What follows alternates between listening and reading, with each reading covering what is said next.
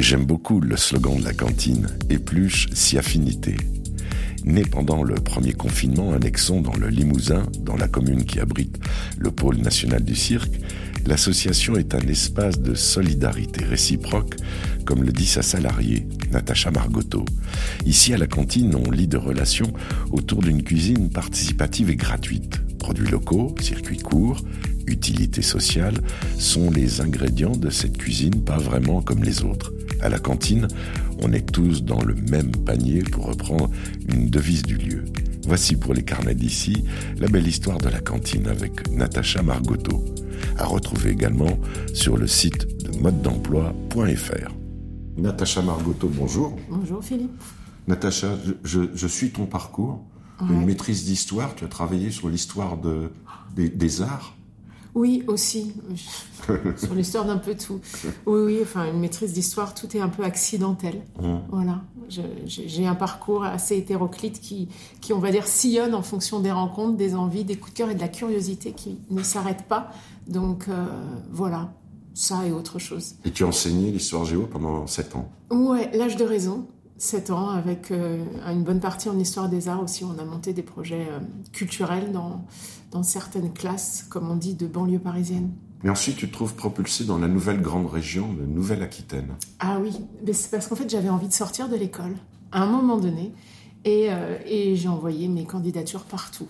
Donc, je suis passée d'abord dans l'Oise où on m'a dit Tiens, ça te dit quelque chose? La philo, les territoires, l'art? J'ai dit Allons-y. Et puis effectivement, après grande région, euh, Limousin d'abord et Nouvelle-Aquitaine, au gré encore des rencontres, où on s'est dit, tiens, tu as une façon de parler des territoires qui peut être intéressante, on aura bien envie euh, bah, de construire ensemble des choses. Donc je suis arrivée en Limousin comme ça. Comment on parle de territoire dans une région aussi grande, qui est grande comme l'Autriche, la Nouvelle-Aquitaine, je sais plus, il y a 12 ou 13 départements, plus de 5 millions d'habitants c'est un énorme navire. Tu sors de l'école, tu entres dans la cour des grands, mais tu peux être perdu aussi. Ouais, alors là, j'ai passé de l'histoire à la géo. Parce que j'ai un parcours de géo aussi, entre autres, euh, bah, c'est une question d'échelle. C'est-à-dire qu'on noue ces relations et que le territoire, c'est fonction voilà, des, des rencontres qu'on fait, des réseaux qu'on tisse. Et ça finit par être euh, une échelle de bassin de vie, une échelle humaine. Et ça, petit à petit, quand euh, des échelles se donnent la main, j'ai envie de te dire que ça fait une grande tour, parce que je, préfère aussi l'idée d'ascension, enfin l'idée de, voilà, on, on, prend un peu de l'air et le territoire, c'est aussi ce qui respire. Et parfois, on a peut-être d'emblée envie d'avoir une vision globale, synthétique d'un territoire, alors que ce qui nous intéresse, c'est ce qui se passe localement. Mm. Alors comment repérer le local à l'échelle d'une région aussi grande? Ouais, eh ben je pense que le local, c'est les gens, mm. déjà. Et que euh, quand on les repère, voilà, on, se dit, tiens, qu'est-ce qui se fait ici, qu'est-ce qui se fait là, et, et les gens tissent les relations. Je pense que le local, c'est déjà être curieux et aller à la rencontre de ceux qui ont des idées, de ceux qui veulent les mettre en œuvre, de ceux qui ont envie et qui savent pas forcément comment faire, mais à force, j'ai envie de dire que, que les gens se, se croisent sur ce, qui font, mmh. sur ce qui fait sens. Il arrive donc, ouvre-boîte, association née en novembre 2018, c'est ça? Ouais, elle était, mais oui, on va dire née euh, juridiquement, oui, au second semestre 2018, d'une logique affinitaire de personnes, de cinq fondateurs qui avaient envie de faire des choses dans le coin en se disant c'est quoi nos outils? Et à l'époque, nos outils, c'était, c'est encore, enfin on va le voir pour la suite, la pratique philo et euh, le documentaire. Voilà. La, pratique philo. La pratique philo. C'est-à-dire C'est-à-dire que euh, on... je suis aussi formée à ça. C'est-à-dire que la philo, c'est pas la, enfin, c'est pas une, c'est pas seulement, on va dire, et en tout cas tel que je le pratique, ce n'est pas la version académique des, d'une histoire, des idées de comment les gens ont pensé et comment il faudrait éventuellement penser, mais c'est de se dire comment notre pensée se construit, se chemine euh, puisant dans notre expérience, mais puisant dans la rencontre avec les autres et la façon de penser les mmh. autres. Donc, j'accompagne des, collectifs à, euh, à penser ensemble et à construire des objets de savoir commun pour faire du faire ensemble. C'est une, c'est pratique philo, c'est important, c'est-à-dire qu'on pense en faisant. Donc, c'est joindre le faire, le théorique et la pratique. Donc, c'est une vision assez, euh, assez synthétique de comment on, on est dans son rapport à la vie. Voilà. L'ouvre-boîte, enfin ouvre-boîte, pardon. Pas l'ouvre-boîte. Parce que je sais qu'il y a une autre association qui s'appelle l'ouvre-boîte. Oui, il y en a plein. En Loire-Atlantique, j'en connais une. Ouvre-boîte à Nexon, avait quelle mission, indépendamment de, de cette réunion et de ces échanges, euh, cette approche philosophique qui pouvait euh, déboucher sur une réalité concrète? C'était de se dire comment on sort des prêts à penser en, euh, en investissant l'ordinaire, en faisant le pari que l'ordinaire, c'est le lieu d'une nouveauté. Parce que si on dépasse les évidences et qu'on se met à penser l'impensé par des choses du quotidien, on peut peut-être bah, déboîter un peu et puis se réemboîter sortir des boîtes peut-être pour en construire d'autres, c'était de se dire comment on fait du développement local, comment on fait, euh, comment on fait de l'émulsion culturelle. Voilà, il n'y a pas de thématique. C'est, euh, c'est vraiment l'idée de se dire, bah voilà, on sort un peu, on respire, et si on allait à la rencontre euh, de ces petites pépites de nouveautés qui sont, qu'on porte tous et qui, à un moment donné, en s'agglomérant, font des choses étonnamment merveilleuses. Mmh. En, fait, il fallait un détonateur, une sorte de, de, de dynamique parce que tu disais, le local sont d'abord les personnes. Mhm. Euh, réunir ces personnes, les rencontrer, et puis avoir un, élément fédérateur. Ouais, et ça c'est euh, l'aléa, c'est le confinement. Enfin, on avait lancé des activités déjà en, en 2019. Ouvre-boîte s'était dit, comme on en parlait, pour faire, on va déjà aller voir. Et au lieu de se dire qu'on avait tout dans la mallette, on a été curieux et on est allé rencontrer les gens et les autres associations du territoire pour se dire comment on vient en continuité et puis comment on vient en contre-pied peut-être justement pour créer le décalage. Donc on a passé 2019 à, faire ça. Et puis on, a, on a fait des projections, on a fait des débats rencontres, voilà, des accompagnements de collectifs. Et puis arrive le confinement 2020 mars 2020. Ah, on ne voit plus personne Non, on voit plus personne. Et on peut même plus aller au restaurant. Ouais. Et ici. Euh, et c'est la cantine. Voilà, c'est un peu ça. C'est-à-dire que, bah, comme dans beaucoup d'endroits, tout était fermé. Et puis, c'est pas, même si les restaurants ont pu réouvrir en mode emporté, c'était pas non plus euh, évident pour tout le monde. Ça a été compliqué. Donc, nous, on a vécu euh, pas mal de semaines sans pas grand-chose autour, même si des restaurants finissent par réouvrir. Il y a eu une grosse sidération à l'échelle nationale, internationale et clairement à l'échelle locale. C'est-à-dire, qu'est-ce qui se passe dans nos bourgs quand on en est à cet endroit-là? Et on avait fait des projections en, novembre 2019 sur les circuits courts, les productions naturelles, les vins naturels. Et tout le monde s'était dit, ah, ça serait bien un jour de se retrouver autour de, la, de ce qui nous nourrit concrètement, ce qu'on met dans nos bouches, et puis ce qui nous rend vivants. Et puis cette idée était passée, euh, on va dire, avait, euh, crépité avec les feux de l'hiver. Et en mars, euh, bah, ça arrive et on se dit, bah, on va prendre des nouvelles de nos adhérents. On était 17. Donc de se dire comment ça va? Beaucoup étaient nexonnés donc on avait le droit, comme tu disais, à nos femmes un kilomètre quand même. Mmh. Et donc, euh, au contrebas des jardins, on se croisait quand même. Et puis un, adhérent dit, euh, bon alors là, il fait vraiment beau, euh, dans le jardin, ça va pousser, tous les ans ça pousse, mais là, ça va pousser encore plus. Et si, avec nos surplus, on, cuisinait ensemble quand tout ça sera, sera, fini Alors le tout, le fini, on ne sait jamais quand ça arrive. Mmh. Mais là, je me suis dit, bah chiche. Et j'ai rappelé un à un les, les, les adhérents en les rappelant à leurs bons souvenirs, en disant, vous souvenez, on s'était dit ça, est-ce qu'on n'aurait pas envie de se donner un peu de sens, un peu d'espoir dans cette période qui semble plus en avoir? Et donc de cette idée de faire ensemble autour de la nourriture, eh bien on a, moi je suis allée à la collecte des idées et puis j'ai eu le réflexe, parce que j'ai quand même un parcours beaucoup, on va dire, dans l'intérêt public, dans la fonction publique du local au, régional, de me dire, bah, il y, a des, réseaux d'acteurs, il y a des partenaires, il y a des institutionnels qui sont là, qui, portent les territoires d'une certaine manière.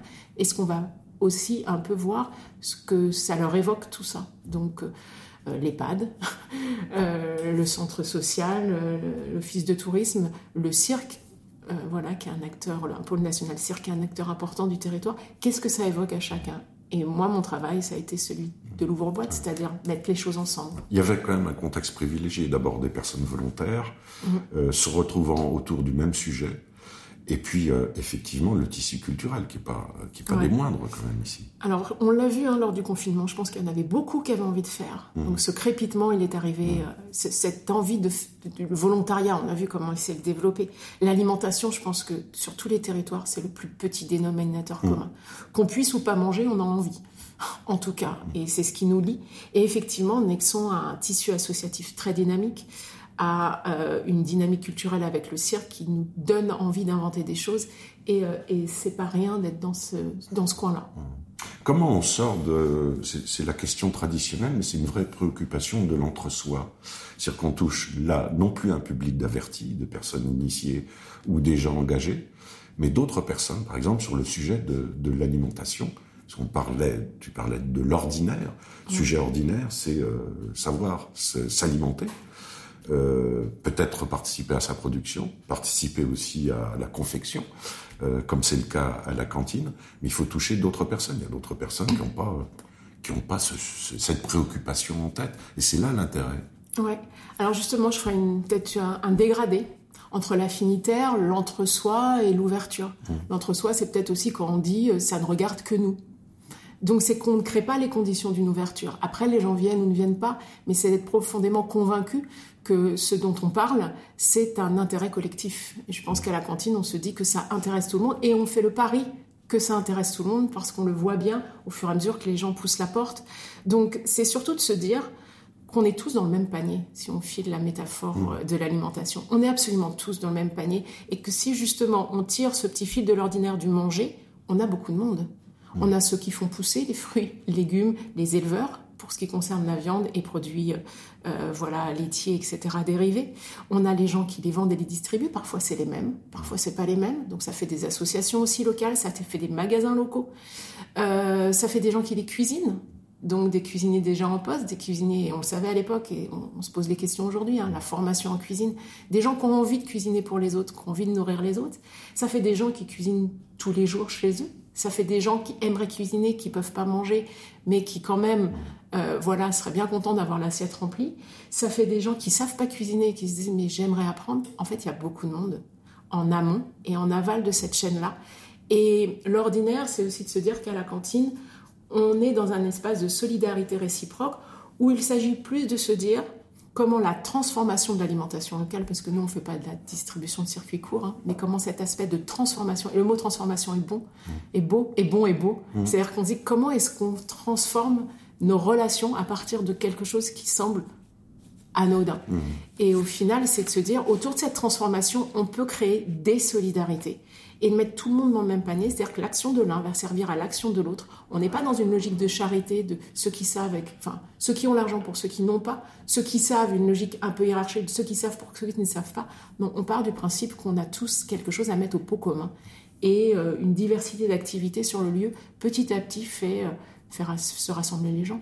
Et toutes les générations sont représentées De 5 alors, si je me trompe pas, le plus vieux va avoir 83 ans en mai. voilà.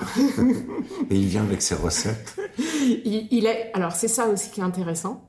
C'est le local. C'est étrange mmh. cette constellation du local. Quand on se dit qu'une initiative finalement peut avoir un territoire plus étendu qu'on le pense, on a des adhérents. Au, début, on se pensait aller dans la fréquentation quotidienne, on est à 20 minutes. On a des gens qui font 45 minutes pour venir à la cantine, dont on sait maintenant avec le prix de l'essence que mm. ce n'est pas un, déplacement euh, voilà, sans conséquence. Ben, vous auriez pu faire une cantine mobile. Alors oui, peut-être, mais il y avait vraiment le besoin de se retrouver en un endroit. Mm. Euh, surtout au moment du confinement, de se dire que ça peut être là que ça se joue et que effectivement il y a des économades, qu'il peut y avoir euh, des duplications, des choses. Voilà. On se dit qu'à un moment donné, de se regrouper et de se dire qu'il y a une sorte. Au début, ça s'appelait la maison commune. Puis les, adhérents ont dit la cantine. Et c'était vraiment cette idée d'hospitalité et de se retrouver et de dire qu'il n'y a pas les barrières qu'on imagine entre les catégories sociales et les catégories économiques, aussi socio-professionnelles. Se dire que, que la tambouille, que la marmite, euh, elle bouillonne avec tous. Donc voilà, on a des adhérents qui sont aussi loin mais quand ils viennent dans la région, parce qu'on est aussi une région touristique, ils sont à l'échelle du local pour un temps. Alors comment vous organisez le planning de la journée? Parce que je vois il y a un tableau avec des noms. Alors qui aujourd'hui va s'occuper des légumes, va, va suivre la mise en place de la cantine? Et bien alors cette réponse, elle sera aussi mouvante que les gestes qui t'ont fait poser ma question. C'est-à-dire que c'est un lieu qui se construit à, au rythme et à l'échelle des personnes. Mmh. Donc il n'y a pas de prête à penser. Il n'y a pas de la cantine va être ça, même si on a des, on a des axes. Là, euh, voilà, sur 2023, on essaye de stabiliser un peu pour savoir sur quel pied danser, on va dire. Mais on a des temps. On va dire qu'on parle plutôt comme ça. On a des temps. On a des temps qu'on appelle mettons grain de sel, où là c'est une journée euh, par semaine ou deux par mois selon notre disponibilité salariée, parce qu'il y a un accompagnement salarié, où on accueille en mode porte ouverte les personnes qui ont envie de, de s'intéresser au lieu, qui ont envie de le découvrir, ont envie de mettre la main à la pâte. Donc euh, midi gamelle, mode auberge espagnole, on mange ensemble, on fait des petites choses sur le lieu. On a des temps de cuisine participatifs qui sont aussi récurrents, qui sont non payants, justement pour permettre à tout le monde de venir échanger des choses. Et puis ces moments de tablée ouverte où on vient manger à prix libre aussi. Mmh. Et ça, c'est important. Et ça permet de tenir l'équilibre financier? Non. Ça permet aux gens de construire une économie locale. Soyons très clairs, ce sont les prestations à l'extérieur qui font qu'on va chercher de l'argent là où il est, qu'on peut et qu'on va euh, faire en sorte que euh, ce modèle-là contribue. En revanche, c'est important pour nous que des activités soient à prix libre, avec l'idée que on ne vient pas à la cantine dans un espace de service, consommer un service, mais on vient mettre au pot commun son sourire, son énergie, ses idées et le moindre euro qu'on peut avoir. Et cette contribution libre, elle est vraiment pensée comme étant acteur d'une économie qui crée des emplois, qui les maintient, qui crée des emplois directs et indirects en soutenant une économie de ceux mmh. qui déjà travaillent sur le territoire. Et quand tu parles de prestations extérieures, c'est quel type? Alors, euh, notre cher pôle national cirque qui a soutenu fortement le projet depuis sa création, euh, on fait les résidences, on fait les repas pour les équipes en résidence à l'année sur, euh, sur le site, si elles le souhaitent ou elles ne le souhaitent pas. Hein. Mais c'est une manière pour nous de faire découvrir le territoire. On va dans les écoles faire de la sensibilisation à la nourriture locale, aux méthodes de transformation qui datent pas d'hier. C'est ça aussi. On dit que la cantine, on a accueilli des jeunes en, master justement géo. Ah, c'est un lieu alternatif. Peut-être si on pointe, on pointe du point de vue du courant, j'ai envie de te dire, mais concrètement pour moi, c'est un, endroit vieux comme le monde. Mm qui est celui des biens communs, tout simplement. Et les prestations aussi, bah, on essaye de toucher, soyons très clairs, hein, les entreprises aussi, qui auraient tout intérêt à, accompagner peut-être euh, euh, leurs équipes sur euh, le sens de la convivialité quand on a des choses à faire ensemble, sur la coopération. Et puis sur toutes les manifestations qu'on peut avoir sur le territoire, où on fait des choses à la fois sur les productions locales. Alors je dirais pas exactement l'anti-gaspillage, je dirais plutôt éviter de gâcher et aller jusqu'au bout de nos gestes et des ressources qu'on a sur le territoire. Comme prochainement, on va parler euh, d'un incubateur très original mhm. en Nouvelle-Aquitaine, à Limoges, l'IES. Euh, vous avez profité des services d'incubateur. Ça, ça veut dire quoi hein, Passer par l'aide d'un incubateur On est très heureux parce qu'on fait partie de la première promo de l'incubateur. Donc, on, je ne veux pas dire qu'on a grandi ensemble, mais on a, on a marché ensemble sur cette première année et ça, c'est super chouette. Et bien justement, c'est poursuivre cette logique de réseau. C'est de se connaître, c'est de se reconnaître en soi, de se dire qu'on a des interlocuteurs qui sont là pour nous accompagner, qui sont là pour nous poser des questions à des endroits où nous, parce qu'on a la tête dans le guidon, bah, on oublie de se les poser. Mmh et euh, nous mettre en relation avec des contacts qui pourraient justement euh, être plus pertinents sur les champs qu'on a envie d'investiguer. Nous, l'incubateur nous a aidés sur deux thématiques. Hein. Euh, bah, la fonction employeur, parce qu'on est un collectif, il faut se remettre dans l'idée, un collectif de 17 habitants qui n'avait pas touché à la direction associative, qui maintenant a créé un emploi et un demi encore, mais jusqu'à un emploi et demi cette, cette année, donc c'est pas rien de se dire on est acteur de son territoire, on crée de l'économie locale d'une façon circulaire, et puis de se dire bah, comment l'économie sociale et solidaire est appuyée sur un modèle économique, c'était le deuxième temps, un modèle économique qui se tient, c'est-à-dire où la coopération est au cœur, qu'on a de l'excédent limité qui en fait profite à tous, comment on, passe d'une logique individuelle qui cloisonne à une logique collective qui, qui nourrit justement. Super. Merci Natacha. Merci Philippe.